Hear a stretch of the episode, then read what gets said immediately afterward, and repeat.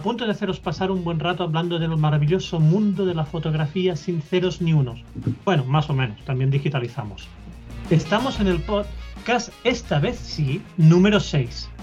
Y hoy es día 27 de octubre del 2022. Un mes que ha sido muy especial. Y no me refiero a algo que haya pasado en Leica que ha hecho correr chorros y chorros de tinta, sino que ha habido un eclipse solar que al menos yo no vi, porque estaba súper nublado por aquí. En cualquier caso, aunque tal vez tenemos fotógrafos astronómicos entre el público, no creo que hablemos mucho del eclipse, aunque puede ser, todo es posible aquí. Hoy volvemos, pero hoy volvemos a ser el equipo completo. Con nosotros tenemos a Nuria. Hola, ¿qué tal? Buenas. Muy buenas. También tenemos a Gloria, por supuesto. Hola, ¿qué tal? Y a Chechu, como no podía faltar. Hola, muy buenas. Muy buenas. Poco de energía, hombre. Y yo mismo. Aquí, mucha energía. y yo mismo, Abel. Por cierto, antes de que Chechu nos traiga las noticias del mes, que no tengo ni idea de qué podríamos hablar hoy. Sorpresa, ¿eh? Sorpresa. Ni idea, será sorpresa seguro. Pequeño spoiler, tenemos invitado. Así que os aseguramos que no nos quedaremos cortos y cumpliremos con el, plan, con el nuestro plan de ocupar al menos una hora de vuestro tiempo. Y ahora sí, vamos a sus sucesos fotoanormales. Sucesos fotoanormales.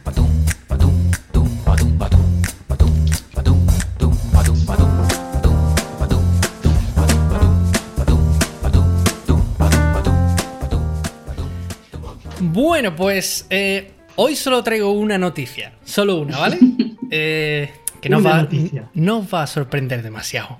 Eh, porque todo el mundo está hablando de esto. Nuevo objetivo montura M. no, no, no. Venga, en serio. la noticia no puede ser otra que la llegada de la nueva Leica M6. aunque ¿Nueva? no. Nueva, nueva, sí porque técnicamente es nueva. Hay cambios y bueno, es una reedición.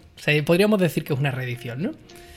Y no me voy a extender mucho mm, sobre el tema porque, bueno, probablemente ya habéis leído sobre ella o, bueno, si no habéis leído, por supuesto, podéis visitar nuestro maravilloso blog, disparafilm.com, y enteraros de todos los detalles de esta maravillosa cámara. De todas formas, eh, por si alguien vive en Marte y no sabe de lo que estamos hablando, pues os hago un mini resumen Leica, la prestigiosa marca alemana, dejó correr el rumor hace unos meses de que sacaría una nueva cámara de 35 milímetros. Hubo rumores de que iba a ser una cámara asequible, pero finalmente eh, no se podía estar más lejos de eso. Han hecho todo lo contrario. Han lanzado una reedición de la famosísima cámara Leica M6, la última cámara 100% mecánica que sacaron al mercado allá por 1984 y que es una de las cámaras más valoradas y más buscadas por internet. Su precio, 5.090 euros. Eh, como te decía, todos los detalles sobre la cámara en nuestro blog.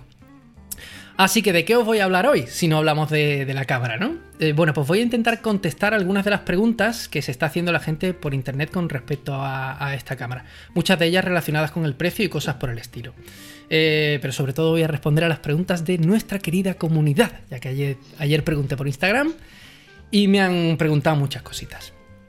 Empezamos con Rafael.r.r.79, que pregunta si se están haciendo, eh, si la cámara se está haciendo con el mismo material que las antiguas M6. Sí y no. Hay bastantes mejoras y hay piezas nuevas. Mm, de hecho, lo que han hecho básicamente es mejorar las partes de la cámara que han comprobado con el paso de los años que no aguantan bien el tiempo, como por ejemplo la parte superior, que ahora es de latón sólido y está cubierta con una laca negra que resiste mucho mejor a los arañazos. También hay mejoras en el fotómetro, que ahora incluye un puntito negro en medio, además de las dos flechitas eh, clásicas, y, bueno, un indicador de pila baja, que parece una tontería, pero está muy bien. Eh, os recuerdo que la cámara, aunque tenga pilas, la cámara funciona sin pilas. Eh, la pila solo es para el fotómetro. Así que esas son algunas de las mejoras. Villaba 3 pregunta si el precio incluye lente u objetivo. Amigo mío, lo siento, ojalá lo incluyera. Eh, de hecho, Leica ha sacado un nuevo objetivo a la vez que la cámara, pero claro, nadie está hablando de, ese objetivo, del Sumilux 35 F1.4, que creo que llevaban sin renovarlo desde los años 60 o algo así. Em, ¿Qué más tenía yo por aquí? ¿Y ah, cuánto vale el objetivo ese? Uf, el objetivo cuesta un dinerito también, ¿eh? no sé si son 3.500 euros o algo así. ¿eh? no se podía quedar atrás. Cuesta un buen dinerito. Es, a tener en cuenta porque no te vas a comprar la cámara sola. O sea. Claro, hombre, se entiende que traes tus objetivos ya comprados, que tienes algunos y tal, porque te has comprado ah, los maravillosos Seven Artisans, esos por 300 euros para ponerle una cámara de 5.090 o cosas así. Una M, ¿no? Así que no, no trae objetivo. Y ojo, el objetivo este es importante, ¿eh? es el 35 milímetros focal clásica, f1.4 apertura clásica. Pero bueno, no se está hablando mucho del tema, ¿no? Otra, eh, Mini Cowbell from Hell, gran nombre de usuario. Pregunta si han mejorado el visor, que en la antigua tenía problemas con, con, luces parásitas que entraban por el visor y no dejaban ver bien en algunas circunstancias. Pues sí, esta es una de las, de las mejoras que trae la nueva M6, un mejor visor. Se, se echaba en falta. Eh, Después, mucha gente como Rique Rimo 35mm, se lo llevó el viento, JNS Juan, eh, preguntan por las diferencias con el modelo original y con las que siguen en fabricación eh, a día de hoy, como la MA o la MP, porque sí, queridos amigos y amigas, Leica nunca ha dejado de fabricar eh, cámaras de 35mm.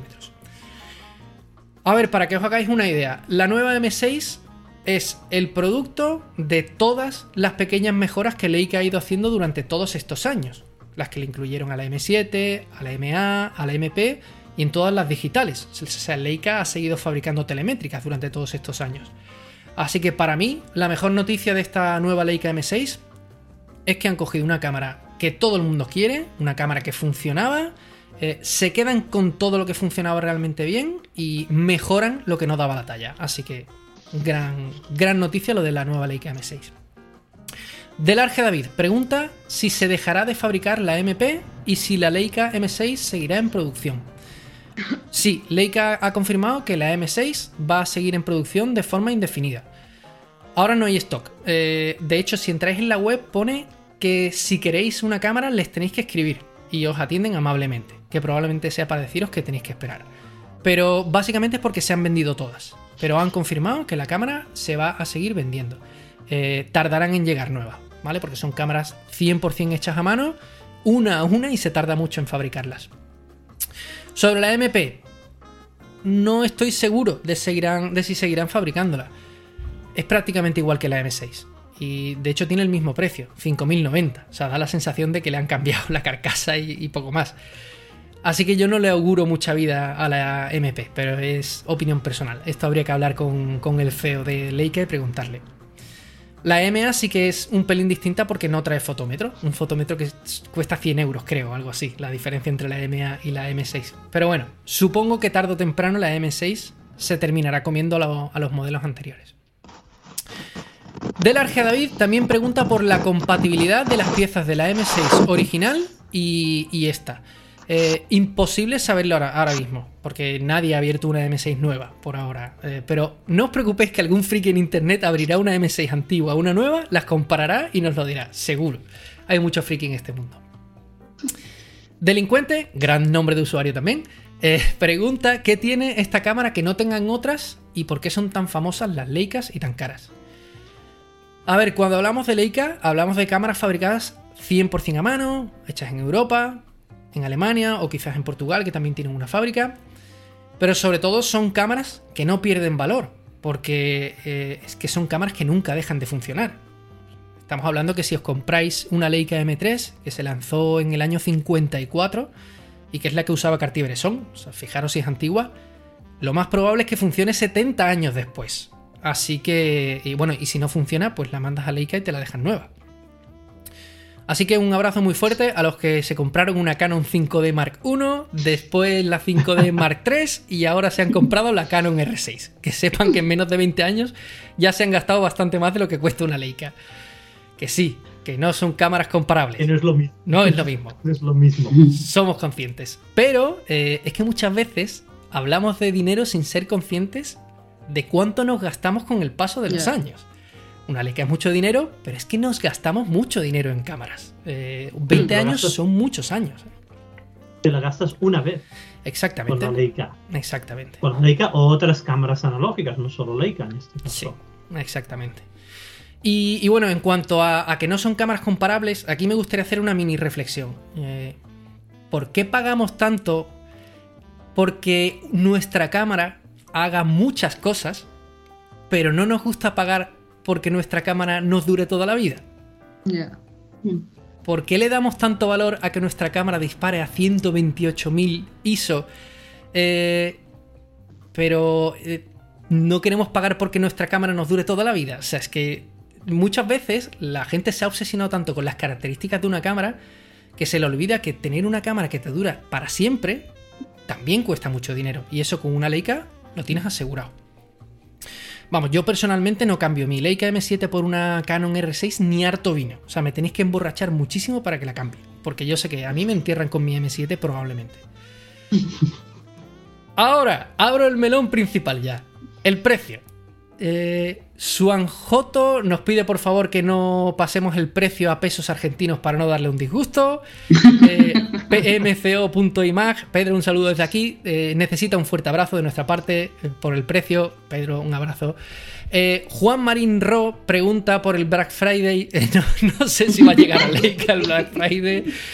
En fin, mucha gente pregunta por el precio. Bueno, Tiago Pereiro dice que está alimentando a su hijo con pipas y agua para ahorrar y comprarse un M6. y muchos comentarios de este estilo, los cuales agradecemos profundamente, ¿vale? Porque eh, yo me lo he pasado bomba leyendo los comentarios. Gracias por participar en el, cuestionario de Instagram. Pero David Bellota, eh, que es un tío serio, no un pantuflo como todos los demás, pregunta por qué es tan cara una cámara que no tiene sensor ni electrónica como una digital. Una pregunta bastante sensata. Bueno, gracias a que no tiene sensor, cuesta 3.400 euros menos que la Leica M11, la, última Leica digital, eh, la última digital que ha sacado Leica. Y, bueno, a ver, es verdad que un sensor es lo que más encarece una cámara digital, eh, pero la electrónica la abarata muchísimo. Mm, no sabéis lo complejo que es el funcionamiento de una cámara mecánica en comparación con, la, con una digital. Es relojería de precisión. Total, o sea, imaginad solo el sistema de arrastre de película, que te lo estás ahorrando en, una cámara digital, ¿no? Eh, o bueno, las velocidades de obturación mecánicas. Es un sistema de relojería súper avanzado. Eh, una cámara eh, mm, digital básicamente tiene un sistema electrónico que le dice al obturador cuánto tiempo se tiene que abrir. Y eso se programa con un ordenador. Así que la mecánica es compleja y es cara. Por eso también encarece bastante el precio el número de unidades también, ¿no? Que se fabrican, en fin, muchas cosas. Es más una cuestión de del mercado, es el mercado amigo y de y de todo este tipo de cosas, ¿no? Mario Inoportuno pregunta si se la financiamos. amigo Mario, eh, claro que sí. Hay una buena noticia, que es que Leica financia sus cámaras a 24 meses sin intereses. Está genial, ¿eh? Esto no lo hacen todas las marcas son solo 212 euros al mes. ¿Cómo creéis, almas de cántaros, que la gente se compre una cámara de 5.000 euros? Pues hay muy poca gente que pague 5.090 euros de un solo tirón, ¿no? Y sí, son 200 euros al mes, no es poco, pero os recuerdo que hay muchísima gente que se compra un coche por 40.000 euros y nadie se asusta. La gente lo ve por la calle y todo el mundo, oh, me encantaría tenerlo, qué chulo. Pero con la Leica no, la gente es como, Dios, qué caro. Bueno, cada uno tiene sus fricadas, ¿no? Eh, hay gente que se gasta 3.000 euros en un viaje de una semana y la experiencia se la lleva para toda su vida. Pues la experiencia de tener una, una Leica toda tu vida también cuesta mucho dinero, ¿no? Em, pero bueno, eh, yo creo sinceramente que 212 euros al mes durante dos años, si tienes un trabajo estable y la fotografía es tu pasión, tampoco es tanto dinero. Eh, entendiendo todas las situaciones de todo el mundo, que todo el mundo tiene lo suyo. Delincuente, vuelve por aquí a hacer de las suyas. Pregunta si merece la pena pagar por una Leica si te dedicas profesionalmente al analógico. A ver, no hay mucha gente en el mundo de la fotografía que se dedique eh, a la fotografía con cámaras de este tipo, la verdad. Esto es más eh, el lujo de tener un segundo cuerpo, quizás. Pero, pero bueno, no hay que dedicarse profesionalmente a la fotografía para comprar una Leica. Como digo, hay mucha gente que se gasta 40.000 euros en un coche y no son pilotos. Se, la compran, se lo compran porque les gusta, ¿no? la fotografía también se puede y se debe disfrutar como una afición y como una pasión. Y eso en el analógico yo creo que lo tenemos bastante claro.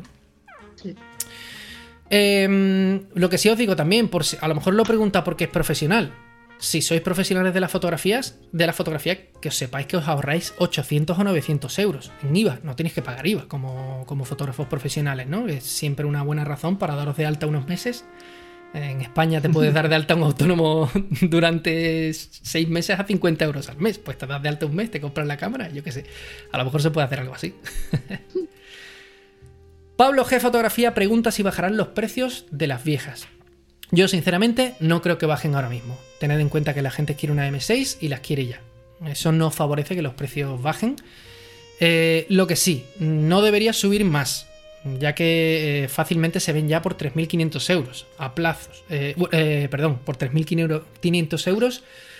Y yo personalmente preferiría pagarme una nueva a plazos por 5.090 que 3.500 euros de una sola vez de un desconocido. Mm. Que por cierto, Leica vende en su web sus cámaras de segunda mano. Podéis compraros una Leica M5 por 2.000 euros o una M3 por 1.900. En la web oficial, revisada, reparada por Leica, con garantía, con impuestos incluidos y financiada sin intereses. Antes estaba echando un ojo y os podéis comprar una Leica M6 por 80 euros al mes de segunda mano. Así que cuidado con esto de... ¿eh? Está genial. Así que cuidado con esto de que Leica es inalcanzable, ¿no? En definitiva, eh, mi reflexión. Una Leica es un lujo, pero no es inalcanzable. Eh, lo que pasa es que estamos muy mal acostumbrados a comprar cámaras. Eh, a comprar muchas cámaras buenas y baratas. Pero la realidad es que si te compras eh, una Leica, te, estás comprando una cámara que te va a durar todos los años que quieras y que si la vendes en un futuro, lo vas a vender por lo mismo o por más de lo que te costó. Así que como mínimo es una gran inversión una Leica. Así que no descartéis Leicas en vuestra vida. Y sí, amigas y amigos, hoy también tenemos sponsor. Y no, no es Leica. todo llegará, todo llegará. Todo llegará, poquito a poco. Ay, me encantaría. Bueno, ya os contaremos. Le hemos escrito a Leica a ver si nos prestan una M6. Pero bueno, nuestro sponsor hoy es Carmencita Film Lab, tu laboratorio favorito. Eh, ojo, laboratorio de revelado y escaneado, ¿eh? No lleves tus pruebas de orina porque no van a saber qué hacer con ellas.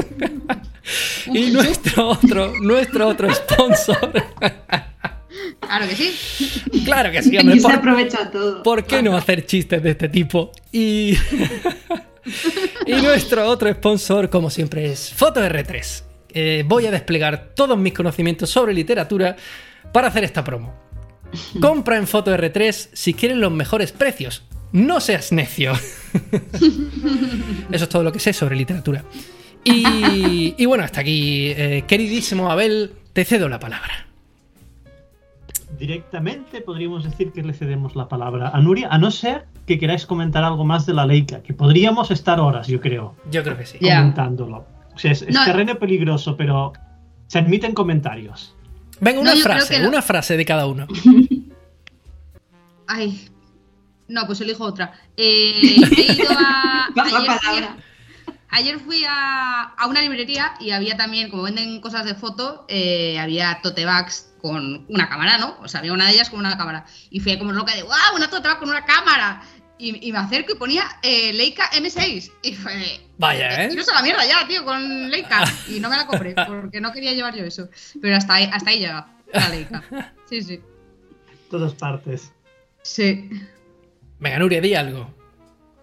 Bueno, yo es que lo, la gente se escandaliza mucho con el precio y cuando vemos bolsos hechos a mano de marcas internacionales que cuestan el doble de esa cámara, nadie se escandaliza, no lo entiendo. O sea, sale en todas las portadas, en todas las revistas, en todos los blogs, todo el mundo quiere tener ese objeto y, ahora nos escandalizamos porque una Leica cuesta 5.000 euros, no sé.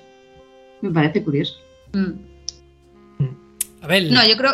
Ay, Ay perdona. No, no, di, Gloria. No, eh, era simplemente respecto a lo que decía Chechu de por qué la gente no se quiere comprar una, ¿no? Invertir tanto en una cámara que te va a durar toda la vida.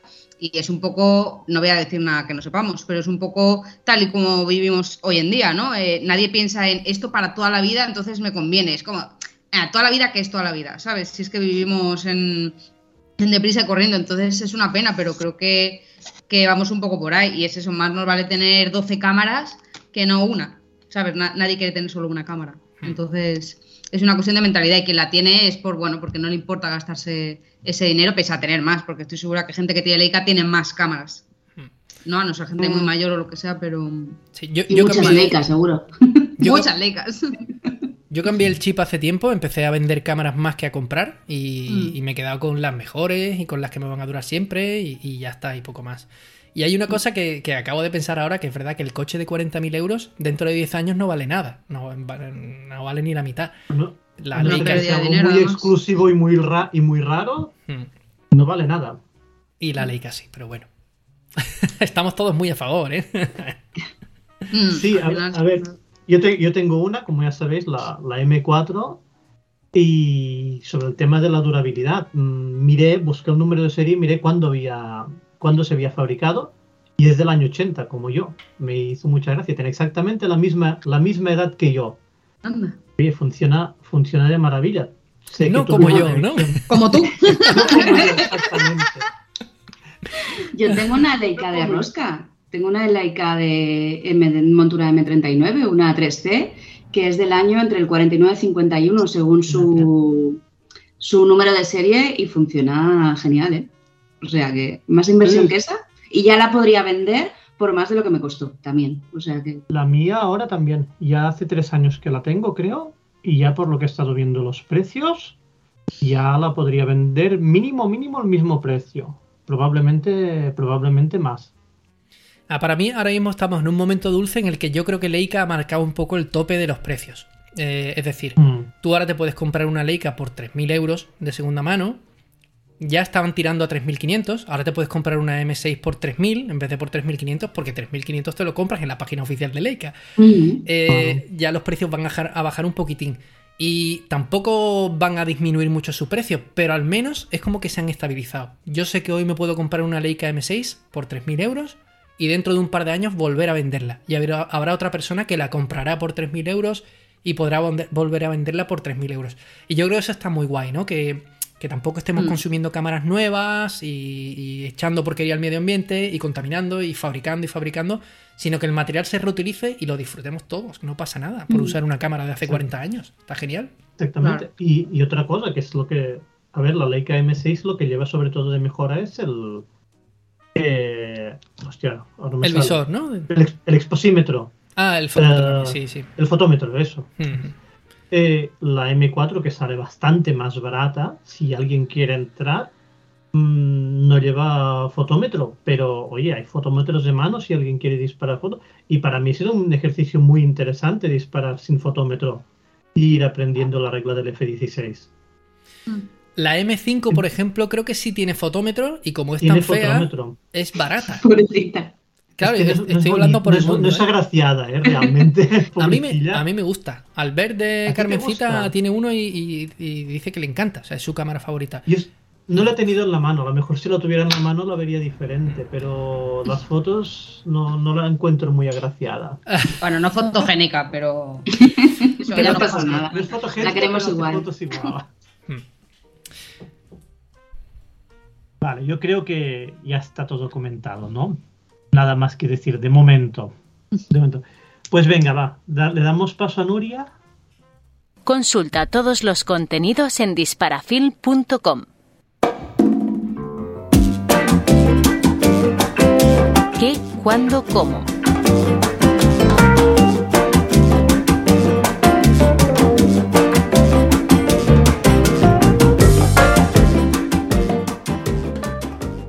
Me gusta la música hasta de Guateque, ¿eh? de, agenda que me habéis puesto. La verdad es que sí, que le pega esto de irnos por ahí de Saraos. Y mm, yo para este mes os voy a destacar varias cosillas. No me voy a enrollar mucho porque como tenemos gente invitada, para no hacerles esperar demasiado. Eh, yo os puedo contar que Barcelona ha hecho una cosa que yo no recordaba de otros autores ni autoras que es una triple exposición de una misma autora. Estamos hablando de Carrie Mae Wims, que se pueden ver tres muestras de forma mm, eh, simultánea en Barcelona con proyectos diferentes de la propia artista. Están en la Fundación Fotocolectánea, en el KBR de Mafre y también en el MACBA, donde en este caso, en vez de una exposición al uso de cuadros en las paredes, es una videoinstalación. Esto, las tres muestras están hasta el 15 de enero, o sea que hay tiempo. Y solo puedo decir que os paséis por, por la agenda porque ahí tenéis toda la información de las tres con, como digo, una retrospectiva enorme en el KBR y varios proyectos en los otros dos centros que espero que sea el principio de colaboración entre la escena fotográfica de Barcelona para hacer algo tan interesante como eso, ¿no? Como poder hacer eh, unos monográficos de, además de una autora que también hay que ponerlo en, en valor como es la obra de Carrie Mae Wims. Recordemos que ella lo que quería era ser cineasta, que no pudo y que ahí se dedicó también a hacer fotografía. Por otro lado, eh, también nos vamos de festival y nos vamos a Extremadura para visitar el Festival Negativo, que es su primera edición y que empezará el 9 de noviembre y durante todo el mes de, de noviembre va a estar haciendo charlas, talleres y exposiciones, entre ellas la de nuestro querido Pablo Padira, que estará allí con, con Soniquete, una que ya pudimos ver hace tiempo en, el Revelat, pero que ahora también estará en este festival negativo. También expone gente como Ricky Dávila, como JJ Guisado o, por ejemplo, como Isabel Muñoz. Así que yo de vosotros, si os pilla cerca Extremadura o si tenéis, no tenéis plan para noviembre, me parece genial poder acercarnos a Badajoz a ver todas estas exposiciones de, ya os digo, un festival súper currado, con una imagen también muy, muy interesante, que esperemos pues que sea solo la primera edición de muchas.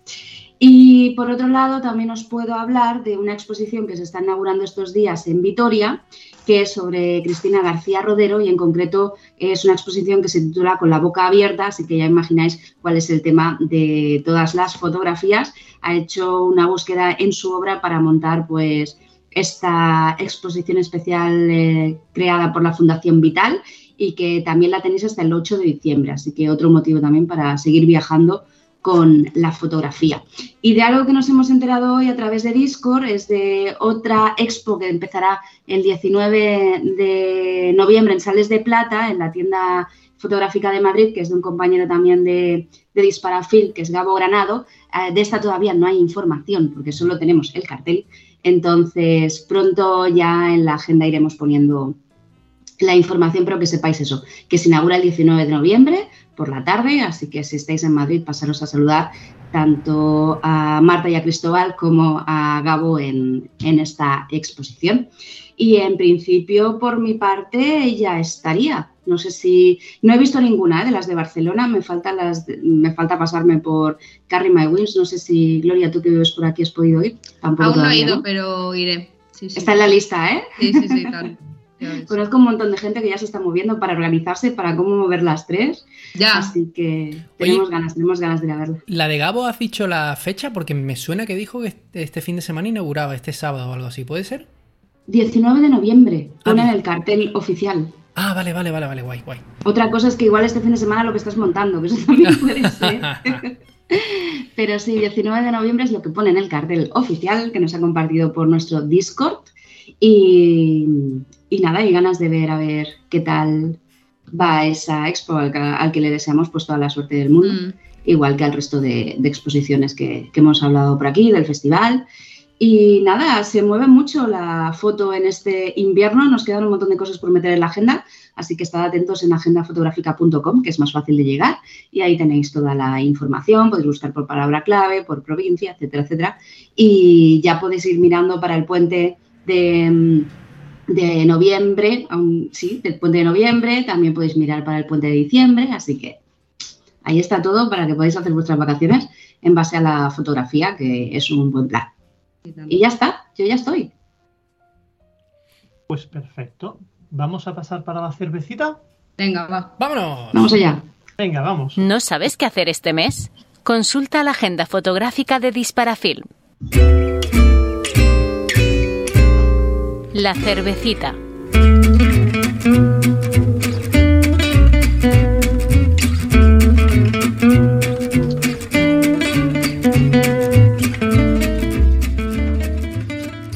y entramos en la cervecita. Y como su nombre indica, esta sección es una charla entre amigos y hoy añadimos más amigos como ya os hemos avanzado.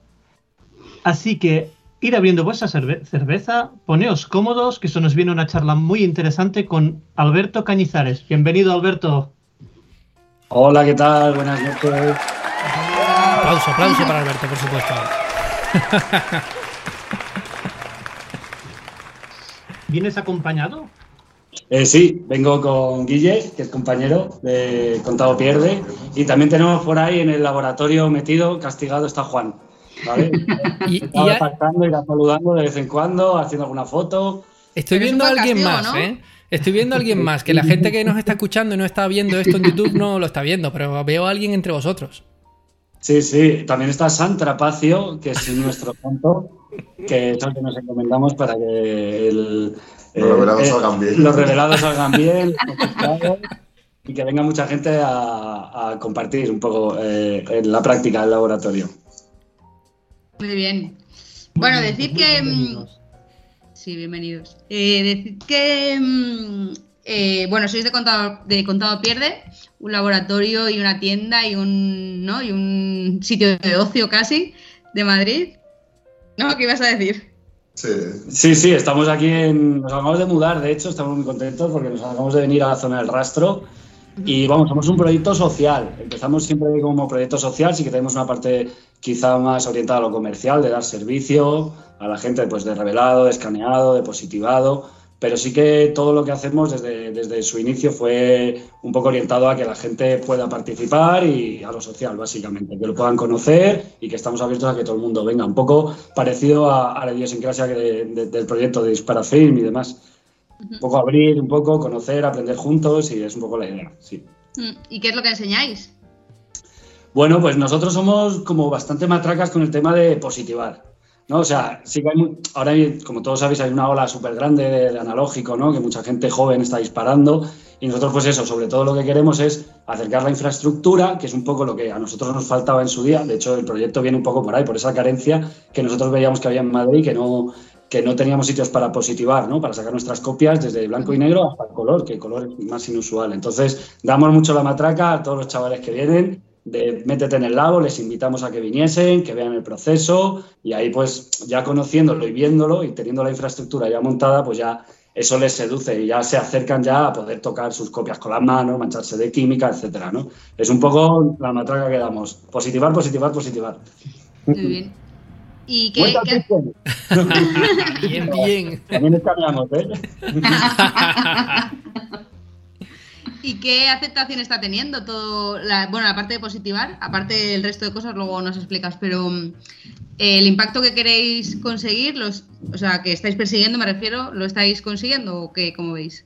Bueno, a ver, está siendo difícil lo que es el, ahora el montaje local y tal, pues lleva mucho trabajo, pero es verdad que tenemos, como llevamos tres años con el proyecto, tenemos bastante apoyo de todo este tiempo que hemos ido invitando a gente al antiguo laboratorio, que el antiguo lo teníamos en la trastienda un videoclub. O sea, fíjate la precariedad, muy romántico, que quedan videoclubs aquí en Lavapiés abiertos, queda uno, eh, Marcia, un saludo, que es la dueña, y nos alquilaba la trastienda. De hecho, lo llamamos así. Eh, era un pequeño proyecto que éramos cinco o seis, que era la trastienda, y ahí íbamos a positivar. Entonces, sí que invitamos a mucha gente a que viniese. No era, no era un espacio abierto como el que tenemos ahora, porque bueno, era algo precario, un poco clandestino y demás, pero sí que invitábamos mucho a, la gente que venía. Y a la gente le gustaba. Y, y también un poco el la idea que tenemos un poco de lo social, de que acercamos también el conocimiento de carretes más baratos, bobinados, de que aprendan a hacérselo, pues eso también yo creo que es un poco lo que la gente buscaba, porque es verdad que ahora como se está convirtiendo, o está, los precios son un poco accesibles y hay poco stock y demás, pues la gente un poco sabe que pues compartiendo espacios y demás, pues tiene más acceso. Entonces sí que tenemos mucho apoyo de la gente. De hecho, por eso nos aventuramos a pillar el local, si no, no lo hubiésemos hecho. De hecho, ahí fue donde nos conocimos. La trastienda fue donde empezó el proyecto esta gran mudanza que ha sido este local, que tenemos aquí casi 200 metros cuadrados en pleno rastro. Ya, muy bien. Así que ahí fue donde empezó, porque empezamos a, a hablar cuánto más o menos necesitábamos para poder llevar a cabo esto y ahí a partir de ahí Sí. han sido cuatro meses de trabajo, de trabajo intenso. Y de decir que Guille, Guille sabe mucho de disparos, es fotógrafo de, de estudio y demás, pero Guille no sabía los procesos analógicos y es, es el socio ahora y ha aprendido todo de cero. De- en cuatro meses condensados, sabía de verdad ya C41 blanco y negro CN2, Todo, eh, todo. escanear entonces también nos ha dejado ahí. Eh, Horas y horas. horas y horas. Pero bueno, la gente nos, nos apoya un montón, Sí, la sí. verdad que sí, estamos muy contentos. Oye, pero vez os habréis traído del antiguo local los carteles de los Goonies, de Beetlejuice, ¿no? De Manuel, todo eso lo tendréis en el local nuevo, ¿no? Tenemos una cosa pendiente que compramos un frame de la película de los Gremlins. La queremos positivar. Uh, Hola.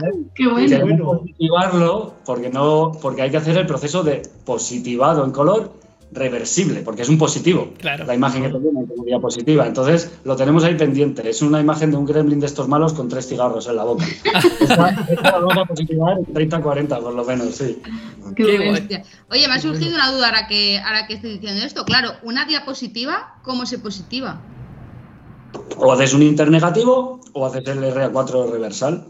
El internegativo yo no lo he hecho, es súper complicado porque lo suyo es que te hagas un internegativo o en placa o en formato medio, ¿no? para que guarde un poco la calidad. Ah. Y claro, hacer tira de pruebas de un, de, un formato medio, una placa, tiene que ser bastante complejo. No lo hemos hecho, ¿eh? Pero, pero el RA4 Reversal sí que lo hemos hecho en cámara, no en ampliadora. En cámara hemos fabricado una cámara de gran formato y hemos invertido el proceso de papel negativo a positivo directo. Y, y bueno, los resultados han quedado. Hemos hecho talleres con niños, hemos hecho un diccionario botánico. Con, con las fotos hechas con ellos y ha quedado bastante guays. Pero yo creo que es así, no sé si habrá otra fórmula de hacerlo, pero yo creo que en esas dos posibilidades se puede. Chulo. Ya, ya. ¿Y dónde has aprendido tú todo, todo esto? Pues en el laboratorio comunitario, con gente. Teníamos la suerte. A ver, yo conocí a, uno de los papis de, también del proyecto, que es Luis Hidalgo, que ahora mismo se nos fue hace año y pico a Bruselas a vivir con su pareja. Y yo le conocí a él porque él tenía un labo comunitario en el norte de Madrid, municipal, en un centro municipal, un centro juvenil. Claro, nosotros ya tenemos treinta y pico, ya como que seguir en el centro juvenil, dijimos, venga, lo dejamos para los chavales. Pero ahí un poco nos pusimos a aprender los unos de los otros. Yo tenía un proyecto de estenopeicas de medio formato, él es fotógrafo de calle y documental y de conciertos y bueno, coincidimos en el labo y empezamos a, montar todo esto. Bueno, ellos montaron el laboratorio con Alberto Miste, que es otro de los papis del proyecto, Paloma, bueno, que por causas diversas ahora no están, pero luego también estaba Alberto Mendoza, todos ellos montaron lo que es el labo comunitario de, de, de se llama, que es un centro juvenil. Y ahí me uní yo y ya con Luis empecé a... Yo tenía una tienda en un mercado de lavapiés, se metió, dije, oye, vamos a dar el servicio, vamos a acercar un labo comunitario a la gente, ¿no? Porque es verdad que hay mucha gente que quiere y no sabe dónde, pero claro, pillaban, pillaban muy lejos, pillaban en el norte de Madrid y la gente no iba. Mm. Y se me olvida cuál era la pregunta del inicio, es que me voy por la rama. Eh, ya, yo también. Aquí está muy interesante lo que estás contando, ¿eh? Estás muy interesante, sí que Sí, Pero ¿dónde que hemos habías aprendido así. Entre todos, decimos vamos a positivar color, que veíamos que eso sí que era un déficit muy grande que hay en general en las escuelas. De hecho, escribimos a la, a la Complutense de Madrid, tanto en Ciencias de la Información, donde estudié yo, como en Bellas Artes, para, que, para poder montar la parte de color, ya no solo de película, de- de- sino de positivado, y nos, siempre nos dicen que no. Entonces, que no hay presupuesto, que no sé qué. Y es que en las escuelas no te enseñan el color, no sé, es como, y no es algo difícil, pero no es algo tan, tan complejo, es accesible. En las escuelas te dicen que ya no se positiva color, de hecho. Que es como, a ver, cual. que- no se hace material expresamente para positivar color, pero como a ver material hay, claro que hay. Sí, sí, sí, sí. Y es más económico que el blanco y negro, además. Total, o sea, el papel está tirado de precio. Oye, ¿y cómo lo hacéis? Yo tengo curiosidad. ¿Compráis papel en rollo? Y, sí, y, bueno, cuéntame eso y ahora te hago otra pregunta. sí, compramos el, normalmente el papel en rollo de Fuji, el Fuji cristal típico, y a oscuras pues lo cortamos con una guillotina. No nos hemos puesto el guante de carnicero todavía para no dedo, pero, pero con eso pues le echas una mañana y te cortas diferentes tamaños de papeles, encajas.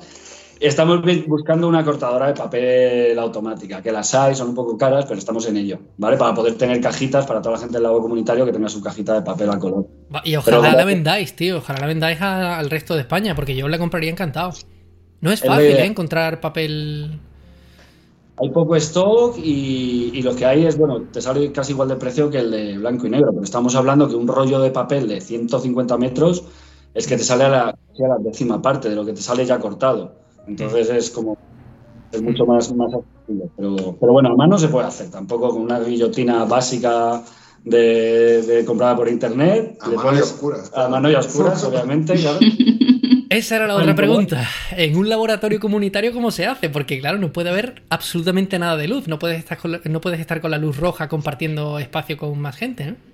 Claro, pues ahí es donde podemos diferenciar un poco la parte de, gestión de lo que es el espacio, que se podría considerar una, una parte de, de proyecto de autoempleo más que, más que de comercial, ¿no? Porque, bueno, somos, nos movemos un poco, nos regimos un poco por la, por la idiosincrasia social. Entonces, esa parte tenemos a alguien, de, ya sea o Guille o Juan, que nos ayuda un montón, o yo mismo, pues ayudamos un poco a, a cortarlo o en horas que no haya nadie, o si hay alguien, pues gestionar la parte de abajo o la parte de arriba. Entonces, siempre que haya alguno de nosotros eh, un poco ayudando y haciendo todas estas labores.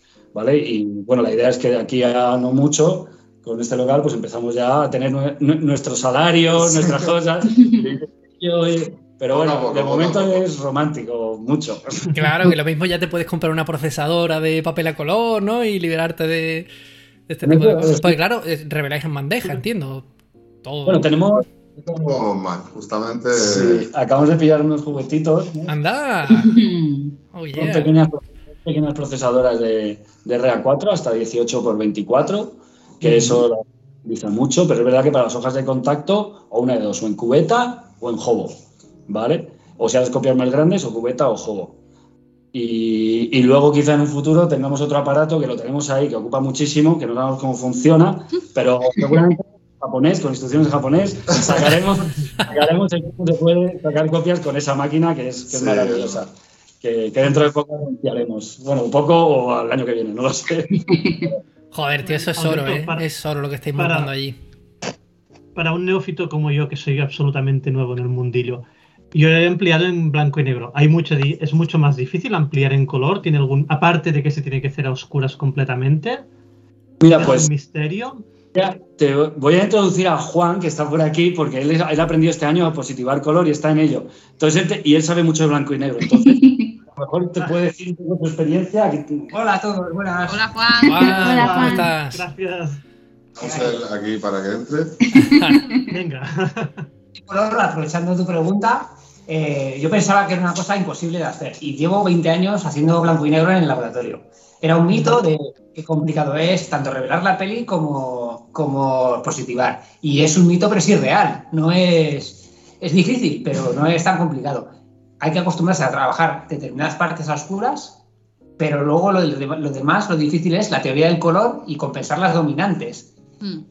En blanco y negro solo, solo te preocupas de, digamos que el grado de exposición y aquí es los tonos y el grado de exposición, pero son dos cosas. No es imposible, es difícil, sí, pero yo, eso, de, hacerlo solo en Photoshop y haber renunciado a ello, a ver qué se puede hacer y casi con calentadores de pecera. Casi no. Sí, hombre, la, verdad es que con, una, con una procesadora, la verdad es que la cosa se facilita muchísimo. Si lo tienes que hacer con bandejas completamente oscuras, uff, es un infierno, pero si pones el papel debajo de la ampliadora, lo sacas, lo metes en la procesadora y enciendes la luz. bueno, para eso sabes que te ayuda mucho las estrellitas fluorescentes que poníamos en el cuarto de pequeño. ¿Vale? Pues en cada cubeta te pones una estrellita, un planeta o lo que quieras y sabes dónde está el operador, el paro, el link, switch, y eso te ayuda bastante. Pero no, es tanto infierno. O sea, precisamente uno, también uno de, los, de las cosas que tira para atrás la gente es que dice, no, es que ¿cómo voy a comprar una procesadora? Se puede hacer en bandeja. Nosotros hasta hace muy poco solo lo hacíamos en bandeja y podíamos sacar 20 copias exactamente idénticas, ¿no? O sea, que, que, no era tan difícil. De verdad, se, se puede. Tomo nota, tomo nota. Bueno, y que, mm, por ejemplo, mm, vale, aparte de hacer todas estas cosas, eh, ¿qué tenéis ahí entre manos? De. Ya. de esos, esos carretes raros que tenéis, eh, ¿qué más? Las, cámaras, ¿no? Em, esos productos tan especiales. vale, sí. Como, como siempre nació, o sea, de origen nació el proyecto con, con esa orientación social pues hemos hecho como proyectos que nos gustaban a nosotros directamente, o sea, no teníamos por qué venderlos. Mira, ahí se está pronunciando nuestra perrita Zarpa. también, está acostumbrada al laboratorio. Entonces, pues hemos ido sacando pues, cosas que nos, La Calamarcan que os dimos a, a vosotros, es una cámara inspirada en, en, los chicos de Safe Light Berlin, que es un laboratorio de Berlín muy guay, que tenían la Doner Kebab cámara. Entonces nos dijimos, vamos a hacer una de bocata de calamares de Madrid. Entonces es una desechable que como no nos gusta a nosotros mucho el, el, rollo de desechables y demás, pues porque no es nada ecológico y demás, digo, pues también vamos a sacar una porque la gente nos la pide, pero customizada con, con, pues eso, un bocata calamares de Madrid, con el diseño nuestro, metido en papel de plata, en papel de bocata, con servilletas, bueno, toda la parafernalia del packaging. Luego también, como había falta de stock, pues sacamos los Stranger Films, que eso nos gustó mucho porque Enrique, Enrique que es un amigo nuestro, eh, Chorbonauta en Instagram, nos hace los vídeos y nos hizo un vídeo noventero como si fuese un juguete inspirado en los Creepy Crawlers. No sé si alguien lo ha conocido aquí. Los Creepy Crawlers, pues eran unos carretes que sacábamos de las desechables que no tenían flash, que eran las baratas, que te venían con un Kodak 800 y esto lo sacábamos y los tuneábamos como si fuesen bichos bichos. Entonces teníamos el Kodak Potra, el Ilpor, el muere, muere. El Color Push, y eran como bichos así raros. Entonces eso nos gustó mucho porque además le pusimos mucho énfasis en, en hacer el vídeo guay, que pareciese un juguete de los 90.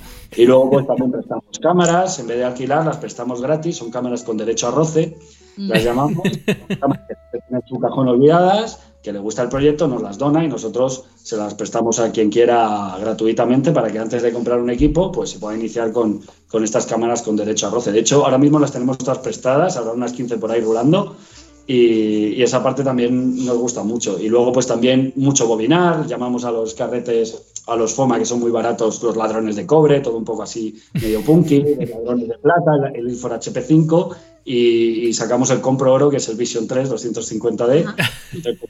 y los, cuando tenemos tiempo, los tuneamos bonitos, los ponemos con papel de plata así brillante y que parezca cobre, plata y oro. ¿Vale? Un poco, pues cosas así, que se nos ocurren y tenemos una lista, pero es que no nos da la vida. Tenemos una lista de locuras así, de electrificar carretes, de, bueno, que no, no las sacamos adelante porque no nos da la vida. Pero esas cosas es lo que más nos gusta, en realidad, más que. Pasártelo bien, es lo que te gusta. Eso es. Está claro, está claro.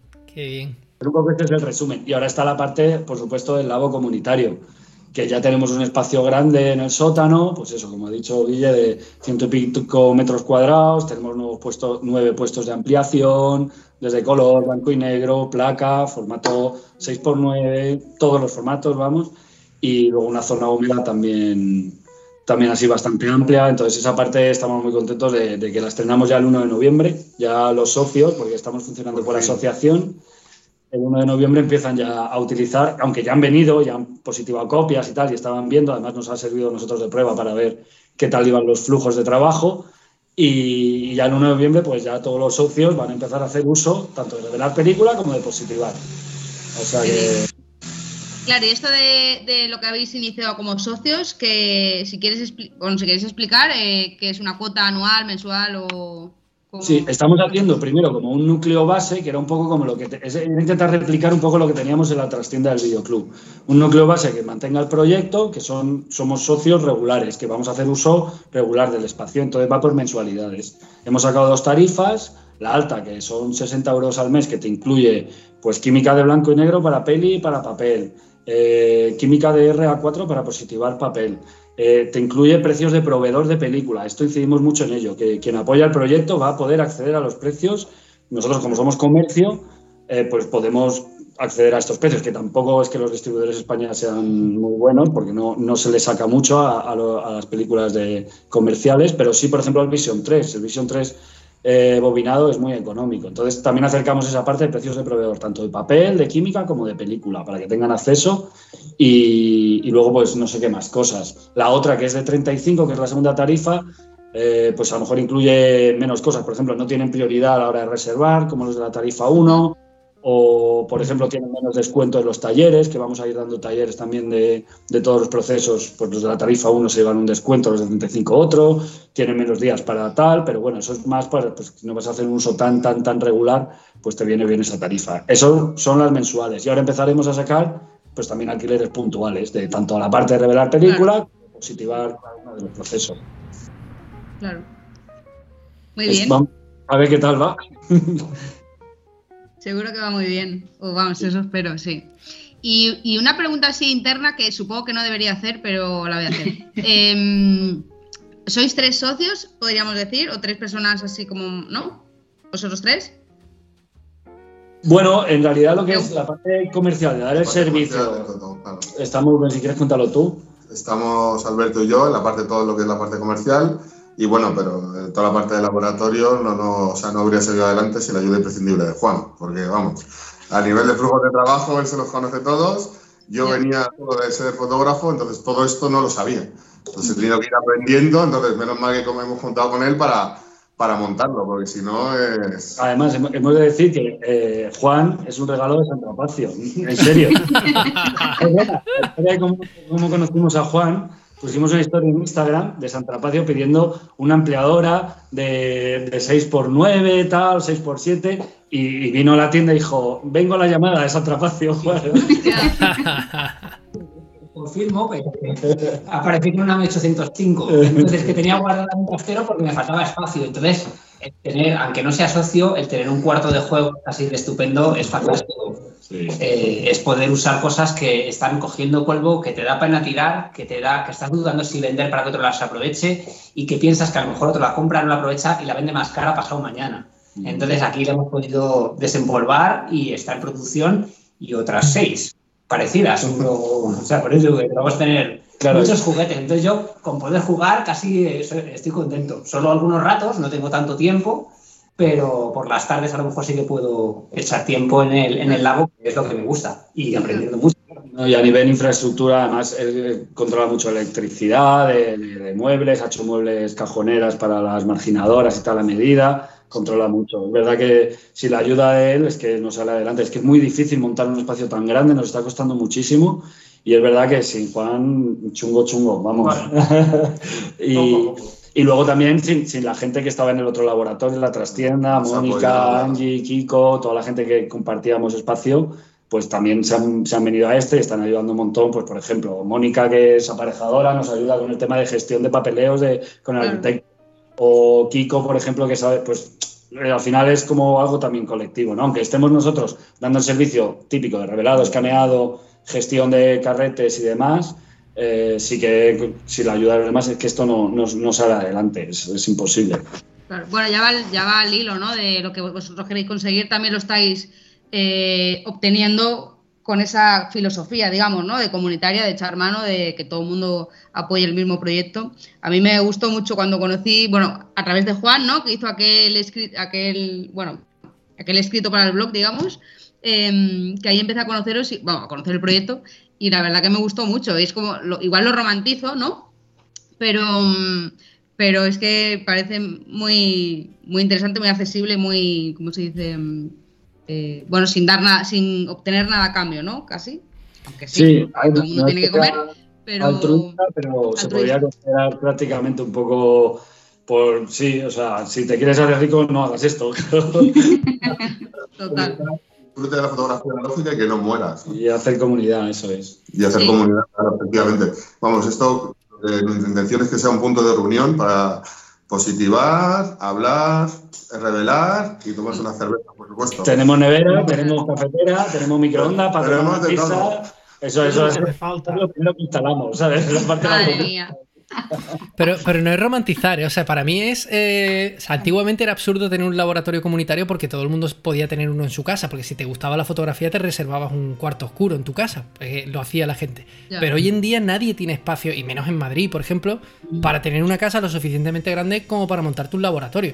O sea, esto para mí es el futuro de la fotografía analógica, empezar a, hablarte con gente, montarte un pequeño laboratorio eh, comunitario en cualquier sitio, pues lo que se hace con los grupos de música, ¿no? Que te alquilas locales, los compartes y repartes los horarios, repartes el material, en fin. Y yo os quería preguntar, si alguien, por ejemplo, en Arcos de la Frontera, provincia de Cádiz, eh, población de no sé cuánto tendrán, 40.000 eh, personas, ¿qué pueden hacer para montar una cosa así? ¿Cómo empezaría? ¿Cuál es el consejo que le dais?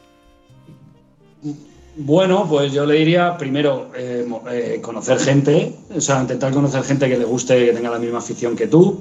Sí que es verdad que nosotros, por ejemplo, Luis y yo cuando nos conocimos ya nos movíamos en, ámbitos sociales, pero ya no solo de foto. Nos movíamos mucho por centros sociales, casas ocupas, ahí ya conoces gente que tiene esa forma de funcionar. Tenemos como esa, esa forma de funcionar en la vida. O sea, es como que ya va contigo. Entonces, intentar como reunirte con gente así similar, por así decirlo, ¿no? Y luego, pues, eh, no tener miedo a preguntar de, por ejemplo, a nosotros nadie nos dijo quién eran los precios, quién, eran los proveedores de película en Madrid. Y teníamos, conocíamos a todos los laboratorios de Madrid y eran colegas y nadie nos lo decía. Y es un poco, joder, pues nosotros los compartimos, si tienen dudas pues se lo decimos directamente, pues este que nos pregunte y nosotros les ayudamos un poco a acceder a estos proveedores. O yo qué sé, pues eso, o irte con, pues a la del videoclub, que también tiene un negocio tal y le sobra un espacio. Hablas con ella. O sea, al final es verdad que salió un poco improvisado, porque yo no fui a la, amiga del videoclub a pedirle que me alquilase eso. Yo es que era cliente del videoclub. Entonces preguntaba, ay, Marcia, me he quedado, el lago comunitario municipal ha cerrado, estoy buscando un sitio, estoy revelando en casa. Yo me tenía que, me tenía que duchar antes de revelar porque una vez revelaba, tenía 40 carretes en la ducha colgados y tenían que secar un día. Entonces, me tenía que organizar un poco la vida así. Entonces, pues gracias a que Marcia nos, ah, pues yo tengo ahí la trastienda, tal, llena de películas, de pósters, pues nos, lo, entonces, como que un poco, yo diría que es un poco funcionar así en la vida, abrirte más al tema social en general, en todo. Y eso al final te va a generar como conexiones con gente. E incluso encontrar este nuevo espacio también fue algo así, porque habíamos visto otro espacio y de repente nos lo quitaron y de la nada apareció este espacio y fue como, este es el definitivo. Oportunidad. ¿eh? Al poco tiempo contratamos a un arquitecto, oye, pues ¿nos podemos ejercer aquí? Sí, pues entonces nos lo, nos lo quedamos, porque era perfecto.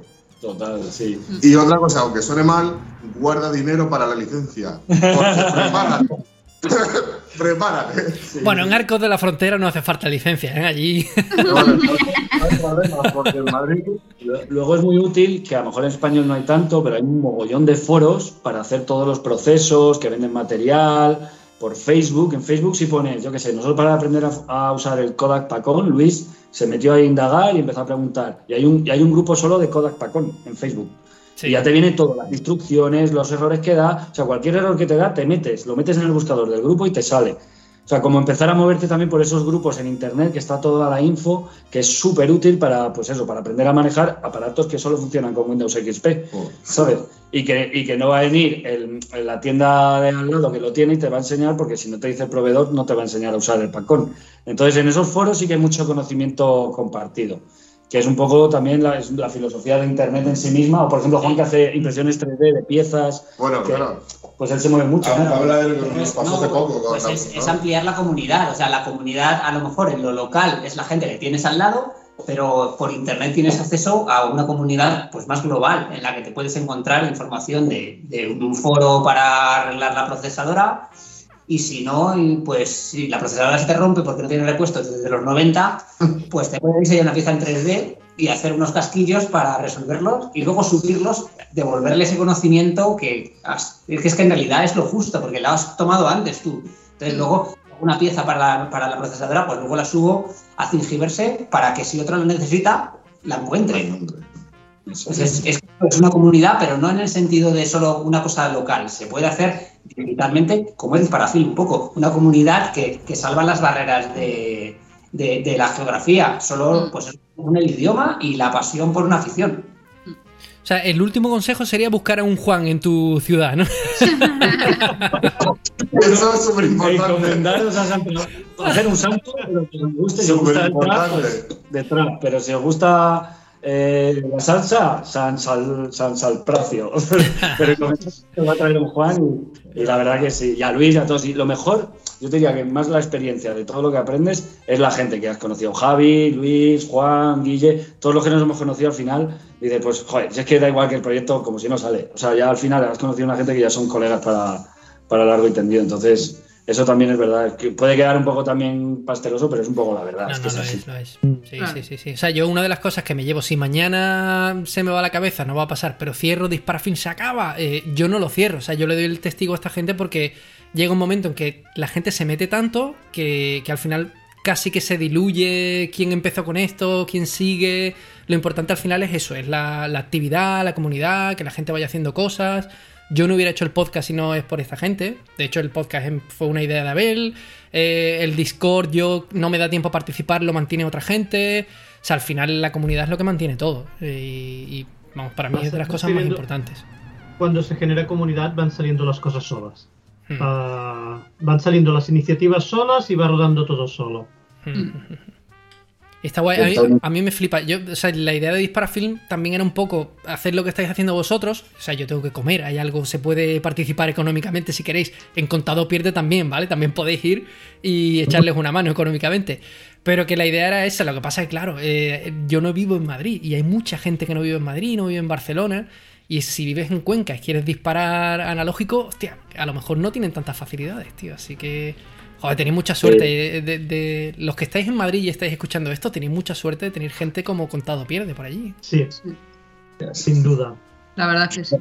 Para todo el mundo que tenga ahí como su proyectillo de foto analógica, que conocemos también gente de Segovia y tal, que tiene sus pequeños labos o que hacen como reuniones y demás, eh, pues que si quieren acceder a, pues eso, cualquier ayuda o, cualquier eh, pues precio más, más de proveedor, como para tenerlo dentro de una asociación, que con la asociación los proveedores no te proveen, tienes que ser más autónomo y demás.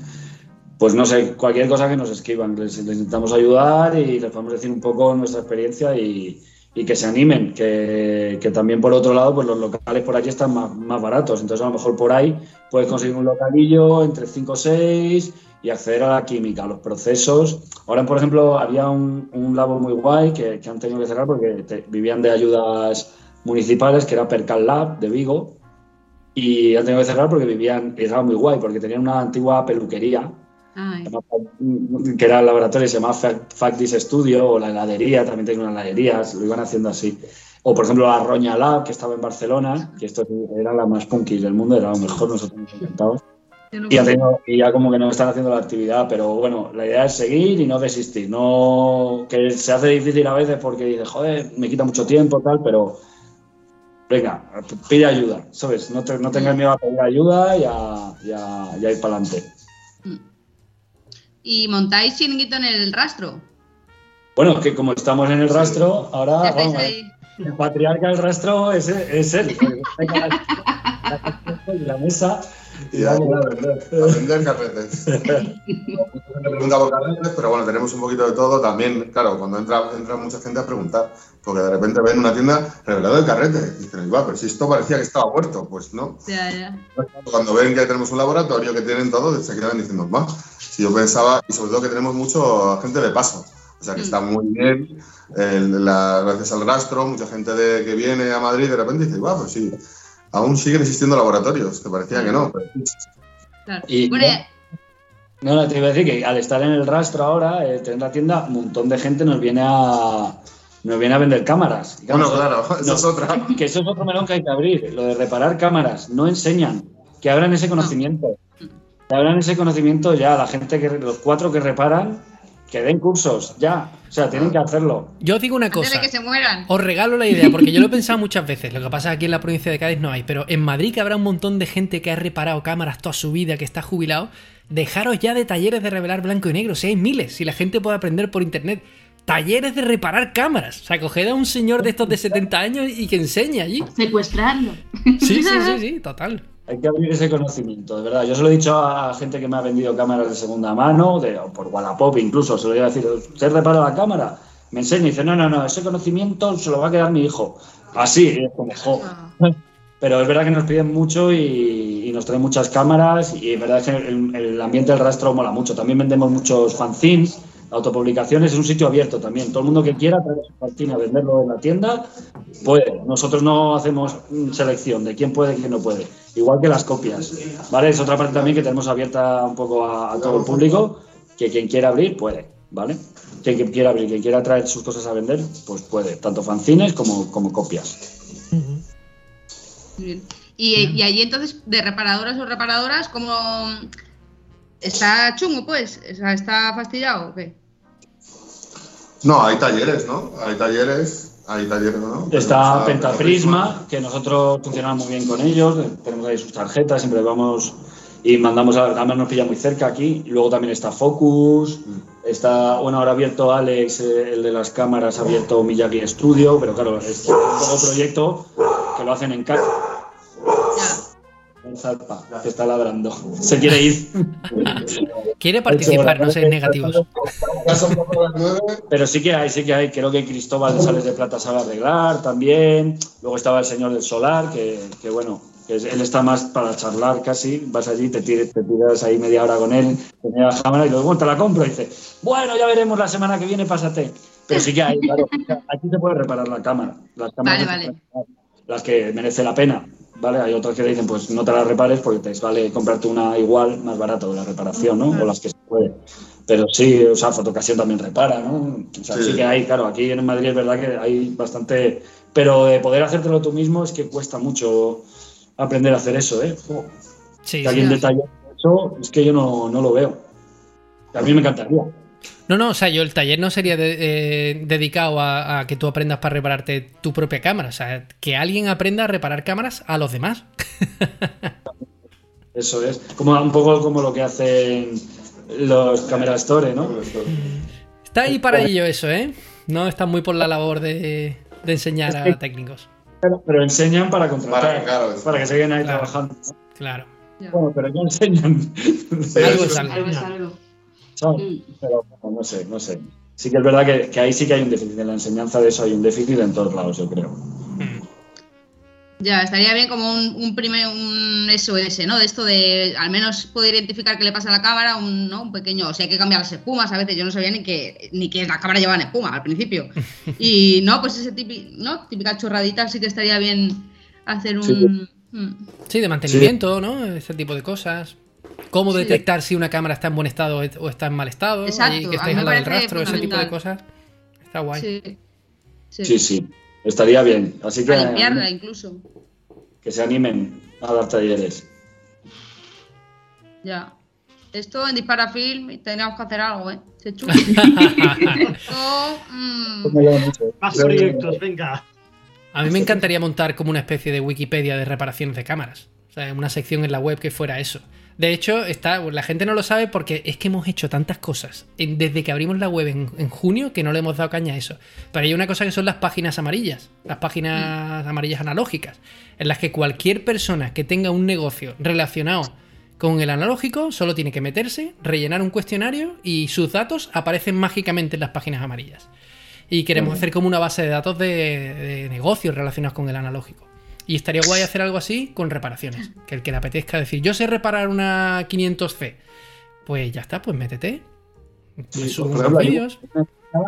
Que es muy amiga también de Marta y de Cristóbal de Sales de Plata. Eh, se lo llevó el viento en Instagram. Sí, que sí, sí. La conocéis, ¿no? Sí, hombre, por supuesto, por supuesto. Una de las cámaras con el la donó ella. Una que repara de ella. Y ella es experta en Sí. Y enseña, ella sí que abre conocimiento y es majísima y vive en Alemania y te hace video, video ayudas, todo lo que quieras. O sea, Genial. recomienda, te lo llevo el viento. Hmm. Sí. Un fuerte abrazo y un fuerte beso desde aquí. Te mandamos todos. Mm. A la gran María. Que tiene mucho lío ahora, ¿eh? Pero me alegro. Creo que va a ser mamá, creo, ¿no? Por eso, Además, por eso, tiene Por mucho eso, por eso lo decimos, sí. Que no que- queremos dar demasiados datos, pero ya hemos dicho el nombre, es todo. bueno, se ha casado también, ya que estamos, venga María, enhorabuena, enhorabuena por todo. María portada del hola. La semana que viene. Genial. Bueno, y a, y a medio largo plazo, o sea que ya habéis conseguido un montón, pero ¿tenéis algún objetivo mm, más allá de lo que tenéis ya? Bueno, afianzar, ¿no? Ahora Sí. vamos a empezar con el local. Sí que en verdad eh, tenemos mucha suerte porque estamos sobreviviendo, pero Ya, llevamos un poquito. O sea que en verdad esto es un... acabamos de empezar. Bueno, ahora quizás nos vamos a pasar al tema de escaneado. Hemos Sí. hecho una inversión en, en un escáner más tocho Sí, ahí tenemos una sorpresita para el mes Sí. que viene. y va a venir un escáner gordo. ¿Habéis vendido el Pacon entonces? Eh, bueno, estamos vendiendo uno, tenemos dos, vendemos uno para poder pagar el gordo. Pacon, es que el Pacon es maravilloso. Vamos a ver si los socios del lago lo pillan entre todos. Ah, bueno. Y que tengan el, el escáner pro comunitario, que eso ya Está muy bien. Mm. Yo estuve tentado, ¿eh? Yo es que eso de meter el rollito por un lado, además yo que disparo blanco y negro, que tampoco me, da, me importa mucho el tema del color, eso de meter un rollito por un lado y que vaya solo ahí comiéndose todas las fotitos, llegar al rato con una cerveza abierta y decir, ¡hala! Ya está todo escaneado. Ya está todo. Qué maravilla. Curioso. No te imaginas cuánto. Pero bueno, entiendo que el gurdo gurdo ese también se come los carretes rápido, ¿no? ¿Qué? Entonces, maravilloso. Y te, y te saca un archivo que pesa 150 megas. O sea. No podemos levantaros el nombre del escáner que es, ¿no? No. No. Deja guardar algo de sorpresa. No es el- no es el mainstream, ¿eh? No, todavía, nosotros- todavía no somos. Nosotros no mainstream. somos mainstream en nada. Es al revés. Hombre, pero un Epson V600 no es. que ese es gordo también. Ese se jubila. Ese se jubila. sí, ¿no? Y el Pro también. El plugin ese se jubila. Bueno, con esta vamos a ir más gracias a esto. Sí, claro. La idea es eso, of- ofertar algo un poquito más profesional en la parte digital y, y- y afianzar un poco. A ver, eh, no teníamos procesadora hasta hace unos meses. Sí, la verdad.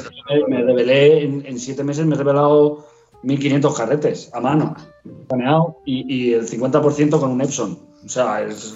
era una- De locos. hemos puesto horas, ¿eh? O sea, hemos Hay gente que en. Semana Santa ¿eh? hace penitencia haciendo eso. Gente que, que carga cruces y gente que revela mano y escanea con Epson. hice, hice un post de ya he llegado a mil carretes. O sea, pa- de hecho, me le mandé un mail al récord Guinness. Increíble, ¿qué más carretes ha revelado mano en los 2000 o, o 2000, la última década? Y, o al menos que lo está registrando. Y de hecho, me, me hice como vídeos de todos los revelados, los tenía grabados en la GoPro. Pero me dijeron que no era un ámbito medible. Eso. que no era un ámbito de medición estar tres meses revelando 500 carretes. Que eso no. Que, ¿Qué? que estallar melones con el codo, sí. Pero eso no. Pero eso no. Próximo reto: destrozar melones con el codo. Bueno. La gente que nos apoye y que se una y que al final acaba siendo parte de. El espacio acaba siendo tuyo. Mm, Y quién sabe si luego crece, pues te mudas a otro y se une más gente, yo qué sé. Pero que la gente se una, que nos apoye y que y un poco es eso, afianzar el. Porque la verdad es que tiene mucha inversión por detrás, el meterse en un local así. Y, y bueno, un poco la idea es eso, que esto pues siga funcionando y que, y que también repercuta en la gente. bueno. Pues a ver si de verdad, si la gente de Madrid sabe aprovechar lo que tiene y la gente que va a Madrid de vacaciones, pues también. Yo estoy deseando ir ya, nada más que para veros. Para ir al rastro y para veros a vosotros. Sí, a ver si nos ponemos fisicidad, analogicidad. Sí, como igual no me ves, porque soy tan pequeña y la cámara me, me ayuda. No, de broma. Eh, no, pero sí, la verdad que espero que, mm, bueno, ya yo creo que vais bastante rodados. Si habéis llegado hasta aquí, ¿no? Después de donde estabais, si estáis aquí, yo creo que, que ahora solo quedan cosas buenas. Sí, Sí. Y bueno, ¿qué hacemos? Vamos cambiando de Vamos. tercio un poquito. Venga. Sí. Venga, ya toca. Una vez al mes, el podcast de Disparafilm. Las recomendaciones. Una cosa.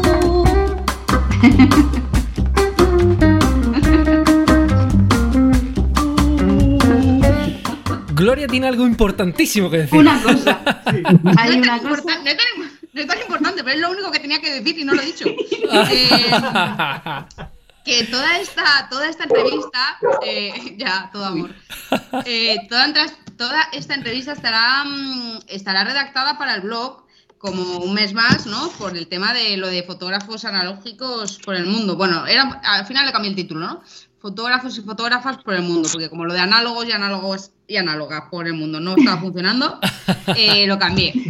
Entonces, decir que yo le hice la entrevista a Alberto eh, a propósito de todo esto, ¿no? De todas estas entrevistas que estamos haciendo.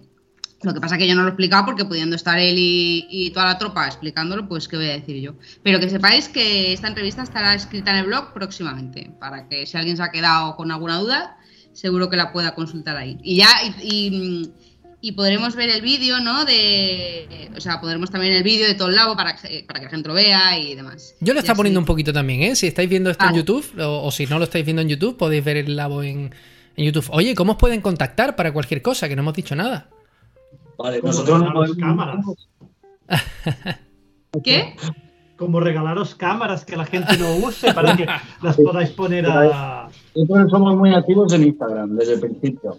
Entonces es arroba contado pierde, ahí nos encontráis. Si no, el mail es contado pierde foto con F arroba gmail.com, ¿vale? Pero por Instagram, ahí estamos activos siempre y subimos un montón de cosas.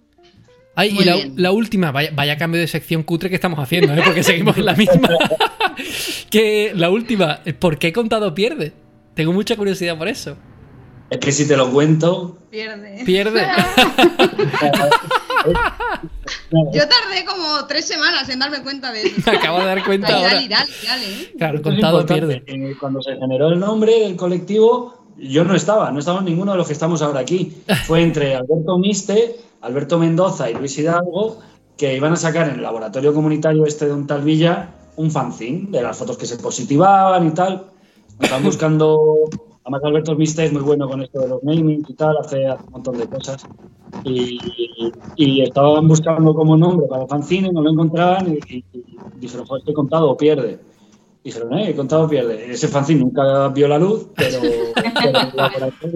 el, colectivo que se generaba era contado pierde y de ahí pues lo trasladamos al laboratorio comunitario que, hemos ido haciendo aquí en el, en el centro. Qué bueno, genial. Muy bien. Bueno, venga, ya cambiamos de sección, ¿no? Cambiamos de sección. Vale, venga. chicos, nosotros terminamos el podcast siempre con una recomendación de cada uno de nosotros. Como invitados os damos el honor, si queréis, de dar una recomendación. Vale, yo lo eh, yo recomendaría, como amante de la estenopeica, que tengo un proyecto que se llama EcoCam, eh, recomendaría que no sé si le conocéis a Justin Kinel, que es el que hace estenopeicas desde la boca. Ah, yo lo vi en el experimental. En el experimental estuvo, sí, que es un loco. Entonces tiene todo fotos de dentro de la boca con los dientes, que al ser estenopeica salen enfocados los dientes, y hay una foto muy buena que es un bebé, será su hijo o tal. Hay un bebé, una boca yendo hacia el bebé. es buenísimo. ¿Cómo, cómo se escribe Justin Kinel? ¿Con K o cómo? Con Q-U-I-N-E-L-L. Creo que es así, ¿eh? O sea, al final, como lo sigo por Instagram y demás, creo que es así, Justin Kinel. Y luego también a Brendan Barry, no sé si le conocéis, sí. Eh, que es el que hace los reversal process de A4, fotos gigantes de plantas en positivo directo, eh, cámaras eh, gigantes, revelado químico en grandísimos formatos. Y es una pasada lo que hace. Nosotros hemos hecho cosas a tamaño 30-40 o 50-60 como mucho y es que es súper súper difícil ese proceso y es súper guapo lo que hace. Y no sé si por aquí Juan... Es igual, está... Sí, ya, con eso, vale, pues no. el Justin Kinel este me está explotando la cabeza, ¿eh? Lo estoy, lo estoy poniendo en YouTube a la vez y me está explotando la cabeza. y luego, apoyen a toda la gente joven que está haciendo fotos muy locas. Hay mucha gente aquí en el... Les voy a mandar aquí un saludo a todos que están metidos en el lago comunitario. Voy a dar su Instagram el señor dramático, ese de pan de bono, Hexagon, Engels, toda la gente de, los jóvenes que tienen 20 añitos que vienen aquí al lago y, hacen un mogollón de fotos, no paran, se publican sus cosas, se autoeditan. Es una maravilla ver a esta gente así tan joven y tan metida en, el mundo y, sobre todo que si os viene gente joven, apoyar. Si os dicen, oye, quiero montar un lago a color, decirles que sí. Entonces, bueno, las recomendaciones son esas y esto es un poco, pues, pues ahí como para meter matraca con, con los chavales jóvenes desconocidos. Perfecto, ah, genial. Tienes toda la razón. Genial. a ver, seguimos con otra recomendación. Yo, Nomina. me ha tocado. Ah, bueno, si quieres, venga. No, no, venga, ah, ya, que, ya, que, estamos. Venga, ya que estamos de cacharreo, a resultas de la, de la noticia del día o del mes. Del año. del año. de la historia. de la historia. No te quedes corto. La puñetera leica. Del siglo XXI. exactamente. yo traigo un canal de YouTube que se llama Analog Insights. En este caso es en inglés, no, no, es en, no es en español, pero yo lo sigo desde hace mucho tiempo. Es básicamente de cacharreo también habla con, habla con fotógrafos. Veréis muchas ciudades de aquí, Alemania, de Múnich, porque él, es de, él es de Múnich y hace muchos photoshootings en la calle de Múnich, probando diferentes cámaras clásicas. Y yo lo disfruto mucho. Me gustan, sus, me gustan las fotos del, del chico este, me gusta cómo habla de las cámaras, me gustan las entrevistas que ha hecho. Creo que es interesante que, y que podéis disfrutarlo. A poco que entendáis un poquito inglés está muy bien. Yo lo sigo, ¿eh? Y el tío, la verdad es que te transmite una paz hablando de cámaras que... Es, brutal. Verás, no, no, quiero... Suena mal, pero que de esto que te entran ganas de, echarte una siestecita cuando lo escuchas. pero, no puedes parar de verlo. Es como el Tour de Francia, pero hablando de cámaras. es genial. Es, muy tranquilo, es muy tranquilo. Sí, sí, sí, sí. Y saca buenos cacharros, ¿eh? Eh. Tiene, tiene trastos guapos, la verdad. Genial. Analog Insights. Ya, me, ya he terminado. Venga, siguiente recomendación. Venga, nomina tú. Deberíamos de poner una normal. El que habla, nomina. Vale, venga, pues... Gloria, que te tengo al lado. Mm, vale, yo traigo un libro. Un libro es, de lectura. Es em, Volverás a la Antártida. Siempre digo Volverás a la Atlántida. No, no puedo a la Antártida. Tengo que leerlo 20 veces. Eh, es un libro de Paco Gómez, que ya lo hablamos en el Discord. Bueno, en una asesoría así, pero bueno, para la gente que no sabe, eh, yo cuando leí la contraportada de este libro ya, ya, me gustó. Y cuando lo leí me gustó el doble, o sea que lo recomiendo mucho. Voy a decir eh, literalmente lo que dice Paco Gómez acerca de este libro. Es un relato a través de WhatsApp de la primera expedición virtual a la Antártida. Y es que, lo resumo así mucho, él conoce a Hilo Moreno, que es un, es un guía de montaña, eh, que va a trabajar a la base española de la Antártida. Y entonces se ve que para Paco Gómez su sueño es ir ahí, pero nunca va a poder ir. Entonces, eh, era el primer año que tenían internet en, en la base de la Antártida y aprovecharon y entonces Paco Gómez desde España le iba, le iba a decir, no, eran sus ojos, y lo, y moreno eran los ojos de Paco Gómez en, la Antártida, y le iba mandando deberes o le decía, pues hay una foto muy mítica, claro, y lo Moreno no sabe de foto, no es fotógrafo ni nada, entonces le iba enseñando, no, hay una foto muy mítica y no sé qué, y va a intentar reproducirla, entonces en el libro eh, Paco Gómez habla de lo que él está sintiendo, lo que está experimentando. También hay conversaciones de WhatsApp, que también es como hay mucha coña. Y luego hay fotos, y hay fotos muy buenas, que están hechas con el móvil, o sea. Pero mm, es un libro como muy extraordinario para mí. O sea, ya solo de dónde sale, de la idea, me, me parecía asombrosa, ¿no? El, guiar a alguien que haga X fotos, tú siendo fotógrafo, eh, guiar a otra persona que haga esas fotos, me pareció muy, muy guay. Sí, sí. Sí, eh, como anécdota, Paco Gómez nos ha publicado un post en los modeling este fin de semana de rastro que yo ni le vi entrar, hizo la foto a los precios y nos dijo, a ver si hacemos un taller.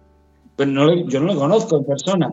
Nos publicó ahí, nos siguió un montón de gente y hablamos ahí por los comentarios. Dice, a ver si hacemos un taller de positivado de negativos encontrados en el rastro. Y claro, yo he estudiado documentación fotográfica, archivos. Juan es un apasionado de los procesos antiguos. Es como, sí, vamos a hacerlo ya, ¿sabes? Nos encanta.